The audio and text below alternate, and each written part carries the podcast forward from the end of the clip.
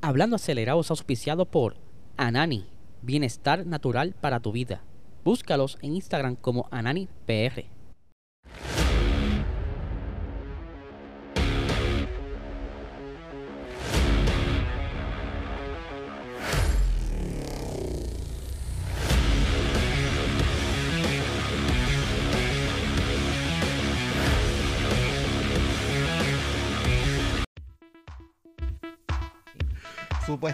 Falla de freno.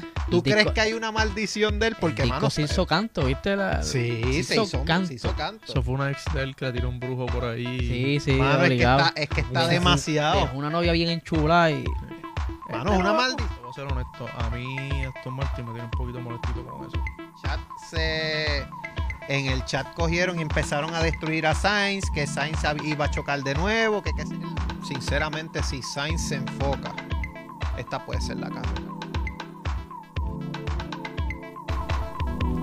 Saludos amigos fiebre y bienvenidos a todos a otra edición más de Hablando Acelerable. Habla Liesel, ya vieron el preview de lo que viene hoy en el episodio de Box Talk que va a estar saliendo por aquí por este canal de YouTube, PR Racing Sports, donde estaremos hablando y analizando del Gran Premio de España, eh, varias cositas interesantes que estuvimos ahí discutiendo, haciendo debates sobre lo ocurrido en el Gran Premio, entre otras cositas más que vienen por ahí para el Gran Premio de Mónaco, que está ya esta semana, o sea, estamos a, a varios días ya de que comience el fin de semana carrera de nuevo, así que, mano, eso es lo que hay, así que estén bien pendientes, recuerden que tenemos por ahí a Anani, nuestro auspiciador del podcast, que lo puedes buscar a través de ananifarma.com o como también en su página de Instagram como AnaniPR. Así que dense la vuelta por allá para que vean todos esos productos de eh, cannabis medicinal que tienen y tienen un montón. O sea, yo todavía estoy aprendiéndome todo lo que ellos tienen porque de verdad tienen una gran gama de productos. Así que comenzando con las noticias y les recuerdo, suscríbanse, que siempre se me olvida. Suscríbanse al canal, eh, sigan el, el- en donde esté escuchándonos, dale a seguirlo, activar las notificaciones para cada vez que salga un episodio, mira, estés al día de los episodios. Así que, ahora sí, ahora sí. Arrancando, ¿verdad? Con una noticia súper interesante que me envió el, el compañero y mi asistente y ayudante y partner de aquí de PR Racing- Sports, Speed Lover, y es sobre NASCAR. Y todo el mundo dirá, ¿qué pasó ahora con NASCAR? Tú dijiste que no ibas a hablar mucho de NASCAR. Pues resulta que NASCAR tiene como que una iniciativa con uno de los equipos de ellos. eh, re- recientemente el equipo eh, Trackhouse Racing está como que abriendo un proyectito por ahí para abrirle las puertas a futuros pilotos, ¿verdad? Para participar eh, en un Chevrolet Camaro ZL1 eh, que estará por ahí, ¿verdad? Utilizando en ciertas ocasiones porque ellos quieren hacer una invitación a pilotos, escuchen bien, de indicar otras categorías de Sportcars y nada más y nada menos que ex pilotos de Fórmula 1. Sí, señores. Este equipo Trackhouse Racing está haciendo como que, mira, estamos aquí, papi, disponible. Queremos eh, pilotos ya experimentados para que se monten en nuestro carro y sean parte del equipo. Ustedes saben que este equipo, eh, uno de los copropietarios es nada más y nada menos que el rapero Pitbull junto a Justin Marks que dijo lo siguiente, la misión del, proye- del proyecto 91 es activar el punto de intersección de las carreras de NASCAR y la cultura global del automovilismo. Realmente creo que el nuevo carro Next Gen representa una oportunidad para, para que en NASCAR entre en la conversación global del automovilismo profesional.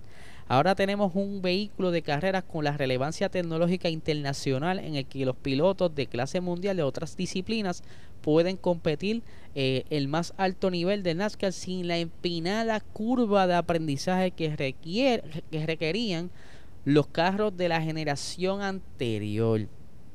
No sé si ustedes saben, pero NASCAR está pasando actualmente como por una etapa de, como está haciendo la Fórmula 1, que hicieron unos cambios aerodinámicos y un montón de cosas, reglamentos técnicos, ¿verdad? Para ir eh, yendo a la parte de lo que necesita eh, como tal el espectáculo, buscando economía, todo con el fin de darle un mejor, mejor show.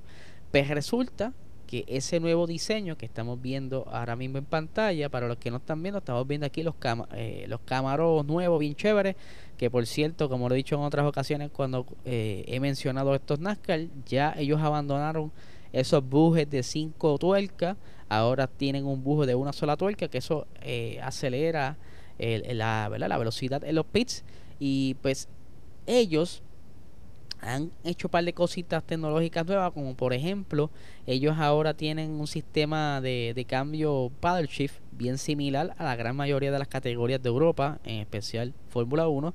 Esto para facilitar, ¿verdad? Estar trasteando quizás con palancas a mitad de, de, una curva a 200 millas. Pero ellos quieren minimizar esa, esa complejidad para poder abrirle las puertas a que un piloto tan pronto entre, no quizás esté un año peleando por intentar ganar carreras o por lo menos salirse de la parte trasera del pack, que es lo que normalmente pasa, ¿verdad? Con estos novatos, pero que esta, estos cambios que está trayendo la NASCAR, que lo están haciendo con el, como está haciendo la Fórmula 1, evolucionando para seguir trayendo más público, aunque NASCAR en Estados Unidos sigue siendo básicamente el rey, pero ver la amenaza de la Fórmula 1 y dice, para, para, para, para, para, yo tengo que de alguna manera eh, seguir subiendo mis números, yo necesito que mi, que mi categoría innove y se vea quizás un poco distinto de lo que normalmente estamos haciendo y poco a poco lo están haciendo y si ahora le abre las puertas a expilotos de Indy como también de Fórmula 1, quién sabe y podamos ver por ahí a Nico Hulkenberg corriendo un carrito por ahí. Ustedes saben que él está como eh, corriendo vocal y bicicleta porque no está haciendo más nada. Así que yo creo que es una buena oportunidad para por lo menos ganar un, un chenchito, como dicen aquí en Puerto Rico, y mantenerse, ¿verdad? Como que aprendiendo de otras disciplinas. So, yo lo veo bastante curioso. Quiero como que ver cómo eh, se desarrolla esta iniciativa y a ver hasta dónde puede llegar y cómo poco a poco estos carros van a ir evolucionando de tal manera que sea mucho más llamativo de lo que están siendo hoy día para la fanaticada actual y para los posibles futuros fanáticos, porque por cierto, si ya tú tienes un grupo, pues tú quieres, quieres romperle esa curva para que llegue más gente, y eso es lo que ellos están tratando de hacer, y, me gusta mucho el cambio que hicieron. Antes se veían como que los carros mucho más plásticos, ahora pues tú les puedes como que ver más o menos la forma del carro como viene de fábrica, ¿verdad? Lo hace como que más, oye, se ve cool, yo lo guiaría, aunque sea una vuelta por allí por piñones, aunque la gasolina está cara, pero me atrevo a dar un par de vueltas en él, a comer un par de empanadillas y eso por el área allá de San Juan. Vamos a ver qué pasa en esto. Vamos a continuar entonces con la siguiente noticia que está bastante interesante porque ustedes saben muy bien que este año eh, Alfa Romeo ha dado como que un gran brinco, ha dado ese salto, no tan solo con tener a un buen piloto como es Valtteri Bottas, ellos tenían un buen piloto que era Kimi Raikkonen, pero lamentablemente en ese entonces no tenían el monoplaza disponible o, al alcance de que un ex campeón de Fórmula 1 como era Kimi Raikkonen pudiera entonces estar demostrando su verdadera destreza. Lamentablemente se retira y deja el espacio abierto para que Valtteri Bottas entre y entonces comienza a trabajar con Alfa Romeo ya que en Mercedes pues como que dijeron mano tenemos un chamaco nuevo, mucho más bonito, más joven, aunque Valtteri Bottas no se queda atrás. En estos días estaba vendiendo unas fotos ahí de las Pompi, que por cierto recaudó un montón de dinero. Eh, ustedes saben que Bota le gusta estar como que medio exótico por ahí, luciendo las naquitas al aire. Este, pero yo creo que ese es como que el gancho para vender este tipo de fotos, no sé. La cuestión es que Valtteri Bottas, pues, no es un mal piloto y ha estado ayudando mucho a Alfa Romeo en el desarrollo de este nuevo monoplaza que está entrando ahora con la nueva normativa y que no ha sido tampoco muy fácil para Alfa Romeo como para los demás equipos porque están en esta interpretación de este nuevo reglamento buscando a ver si es que entienden qué es lo que escribieron ahí lo de la FIA para entonces construir el carro como debería construirse. No es que eh, la FIA dice bueno pues tú haces el carro con el front wing ahí curviado oye estoy exagerando pero verdad cada, cada equipo interpretó la normativa como ellos mejor creían y construyeron el monoplaza volvemos. Eh, aquí, ¿verdad? Lo que les quería decir. Y es que Valtteri Bottas, eh, él cree que para el Gran Premio de Mónaco pudieran estar por de, o sea, más arriba, o sea, que pudieran estar sorprendiendo a los demás equipos porque de la manera en que se comportó ese monoplaza en el pasado Gran Premio de España, ustedes saben que este circuito se conoce para desarrollarle esa data necesaria para arrancar la temporada. Ya le hemos dicho en otras ocasiones. Ellos, este circuito tiene tanto partes rápidas como partes lentas. Y esto es bien, bien, bien bueno para ellos capturar como menos un punto de referencia y así ir preparando la configuración carrera a carrera o circuito tras circuito y así no comenzar de cero, ¿verdad? Tener como que por lo menos un como dicen por acá en Puerto Rico, para poder ir ajustando ese carro y en, en, el tiempo de las prácticas entonces tú puedes ir ya seteando ese carro como tú lo quieres. Pues como le estaba diciendo, el carro se comportó súper nítido en esas curvas lentas y Valtteri Bota nos dice lo siguiente, dice, creo que la semana que viene se adapta bastante a nuestro auto. Se trata principalmente de curvas de baja velocidad y nuestro auto es realmente bueno en curvas de baja velocidad. Que si ustedes se acuerdan, ¿verdad? Eh, Alfa Romeo pues tiene como una buena relación con Ferrari, ellos son clientes, ¿verdad? Y, y por supuesto que Ferrari, ah, eh, no sé si en algún punto de la historia, pero ellos han compartido ciertas conversaciones y dicen, mira, mano, esta, la filosofía que yo te sugiero, filosofía que yo te sugiero es esta, eh, y pues está más o menos al mismo ritmo en las zonas lentas que Ferrari, está bastante cerca, y para que vean que no me estoy inventando esto, Vamos a ver aquí los tiempos de ese tercer sector en Barcelona recientemente, ¿verdad? En el Gran Premio de España. Ahí estamos viendo por equipo y se lo voy a estar describiendo y leyendo a las personas que nos están escuchando en el formato podcast. Tenemos un listado de los equipos de cómo fue más o menos e-, esos tiempos en el tercer sector. Tenemos que en el primer lugar tenemos a Ferrari con 27 segundos con 336 seguido eh, de Red Bull con 27 segundos con 411. Ahí tiene más o menos casi eh, una décima de diferencia y el que le sigue eh, en cuanto a velocidad en ese tercer sector es Alfa Romeo, que si lo comparas con los demás equipos por debajo está bastante rápido porque curiosamente el que sigue después de Alfa Romeo es Haas con 27.561 por encima de Mercedes.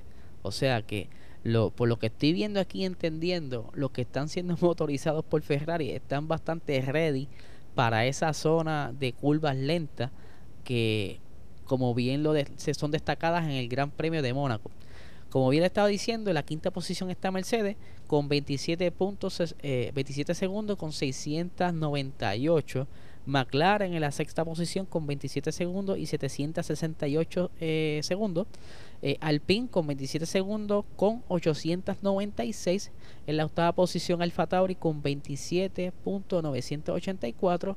Aston Martin, fíjate, en la penúltima posición con 28.197. Y en el último lugar está Williams eh, a 28 segundos con 586 casi, y esto si ustedes los comparan en un reloj y se olvidan de después de, los decimales luego del punto, desde el, la primera posición a la, a la octava, están en los 27 segundos. O sea que la diferencia es, mano, margen de error de lo que pudiera estar haciendo el piloto. Quizás gracias a, su configuración en el carro, ¿verdad? Que, lo, que le facilita el trabajo o se lo complica dependiendo cómo esté configurado. Y pues aquí sabemos que Williams, eh, su pie, eh, ¿verdad? Su, su, su, talón de Aquiles ha sido la aerodinámica. Han ido arrastrando una mala configuración desde los tiempos de que se, desde que se fue Botas de ese equipo. Ha sido como que para atrás, para atrás, para atrás. Y por poco a poco van cayendo en tiempo. Así que como le estaba diciendo, Alfa Romeo pudiera estar entonces eh, sorprendiendo en el próximo fin de semana del Gran Premio de Mónaco, eh, quizás en las prácticas, quizás hasta en la quali, porque recuerden muy bien que este circuito se trata de clasificar lo más alto posible, porque las probabilidades de tú pasar a un piloto durante carrera es casi cero. ¿Por qué?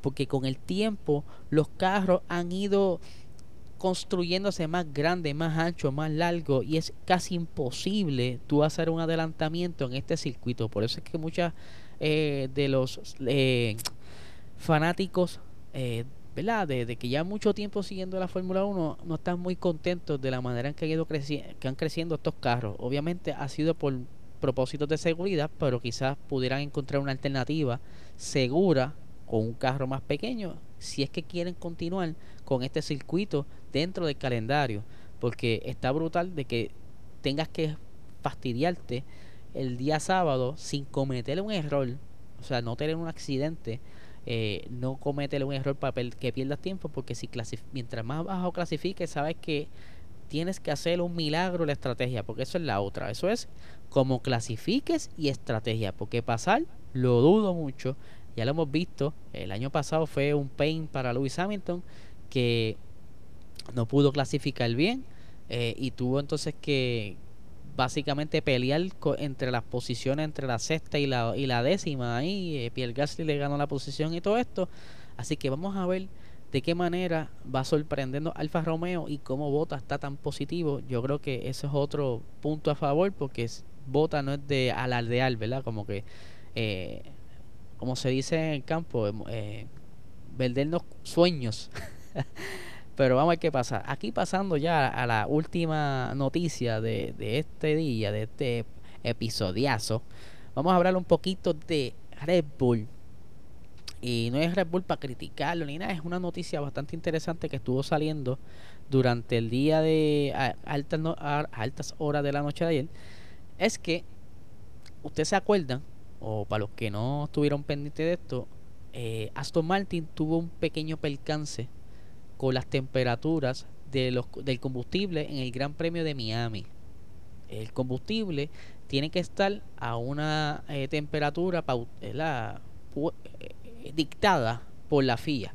Por ejemplo, eh, obviamente no va a ser la misma temperatura porque dependiendo de la temperatura ambiente del país en que se encuentre, pues ellos, la FIA determina un punto, mira, desde aquí, el, tú tienes que estar mínimo 10 grados Celsius a esta temperatura. Si tú tienes entonces a 55 grados el, la temperatura ambiente, pues 45 es el límite. No puede estar por debajo de eso. ¿Qué sucede? Los Aston Martin en el Gran Premio de Miami, pues no tuvieron el combustible la temperatura adecuada eh, ya cerca de comenzar la carrera. Esto ocasionándoles entonces que tuvieran que salir desde el pit lane. Fueron como que me sancionados ahí. Y el día domingo Red Bull estuvo como un poquito atrasado.